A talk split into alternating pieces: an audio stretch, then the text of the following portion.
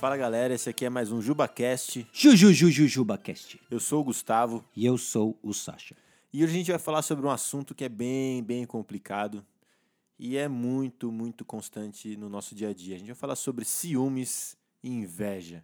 Aí. Então vamos começar com algumas definições aqui, né? Porque são coisas parecidas, mas que são diferentes. Então, o que é ciúmes e o que é inveja?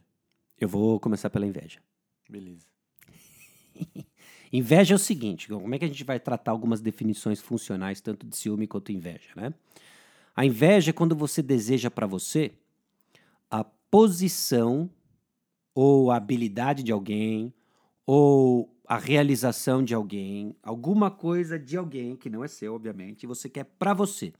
Ao mesmo tempo que você tem tristeza e ressentimento por ser uma outra pessoa o possuidor dessas coisas. E aí você roda. O ciúme parece que ele é quase que o irmão gêmeo aí, né, da inveja, né? Ah, mas ele apresenta um aspecto diferente. É como se o ciúme tivesse algo e ele tem o receio de perder para alguém.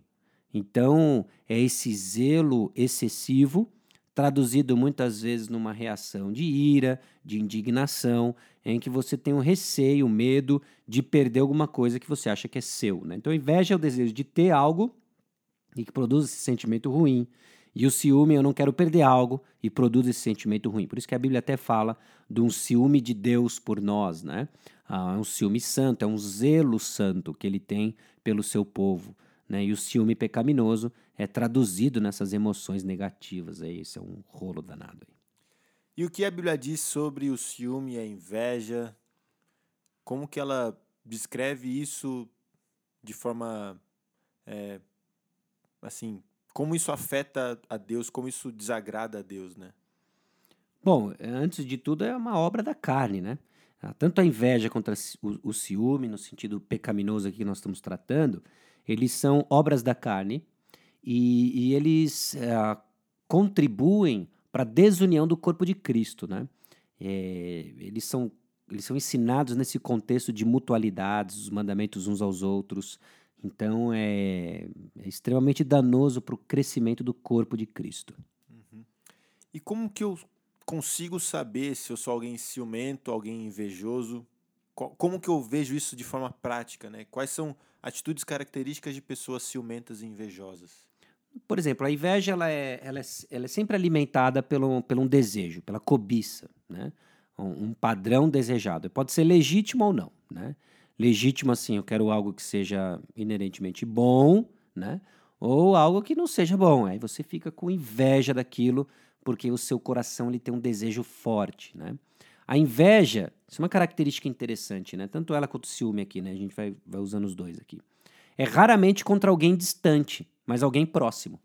né? Então, por exemplo, você dificilmente vai ter inveja da habilidade do Neymar de jogar bola. né?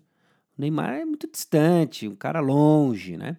Mas você pode ter inveja da habilidade de um irmão seu, do grupo de jovens, de adolescentes, de como ele joga bola. Você dificilmente vai ter inveja do carrão do Cristiano Ronaldo, Cristiano Ronaldo. Mas você vai ter inveja de alguém que comprou um carro um pouquinho melhor que o seu, ou do que seu pai tem. Você fica com inveja, né? Você dificilmente vai ter inveja de alguém que puxa um celular melhor que o teu numa novela, num filme, né? No- Novela não, porque eu acho que você não assiste isso, mas um filme, né?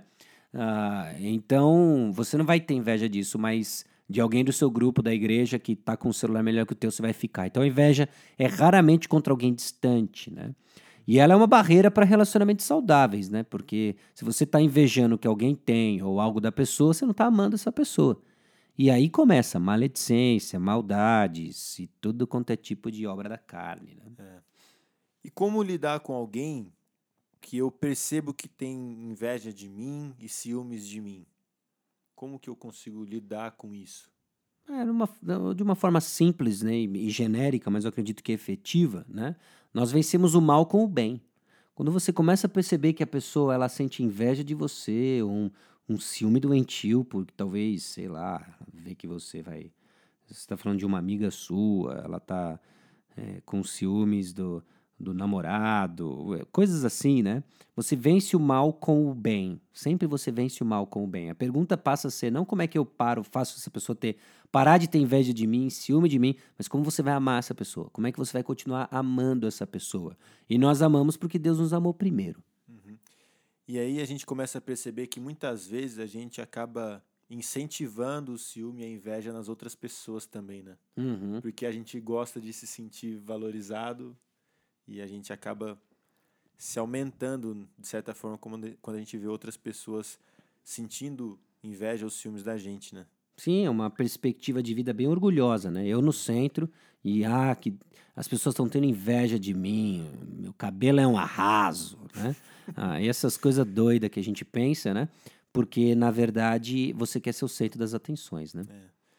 Então, como isso mostra a minha falta de gratidão a Deus e aquilo que Ele tem me dado, né? Porque a gente viu que ambos, né, ciúme e inveja, são, de certa forma, um descontentamento com aquilo que a gente tem e um medo de não ter algo ou de deixar de ter algo, né? Como isso mostra, então, a minha falta de gratidão a Deus? Bom, é, essa cobiça, se a inveja tem origem na cobiça, né? A cobiça é um coração não contente. Não contente com aquilo que Deus nos deu, alguém que não está sendo exercitado na prática da gratidão, ações de graça, né? A Bíblia fala em tudo dai graças, ponto final. Não é sobre tudo dar graças, mas em todas as circunstâncias você vai dar graças, né? Então, é, é nesse contexto que agora a gente começa a dar passos de crescimento, né? Então é o passo prático que eu tenho que dar para que eu lute contra isso é buscar construir um coração que seja grato a Deus uhum.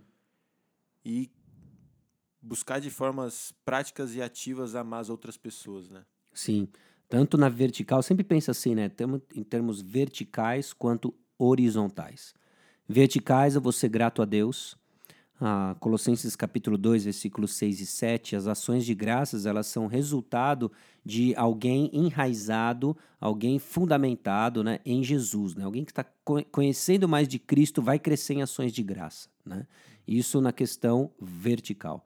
E horizontal, você vai amar pessoas, né? amando pessoas, porque você já é satisfeito em Cristo Jesus, você vai continuamente amar pessoas. É isso aí. Então, eu acho que é isso. Mais alguma coisa? Eu acho que é isso. Eu acho que é um desafio para todos nós aí uh, em crescer com os olhos fixos em Jesus. É isso aí, galera. Esse foi mais um JubaCast. Fica com Deus. Abraço. JubaCast.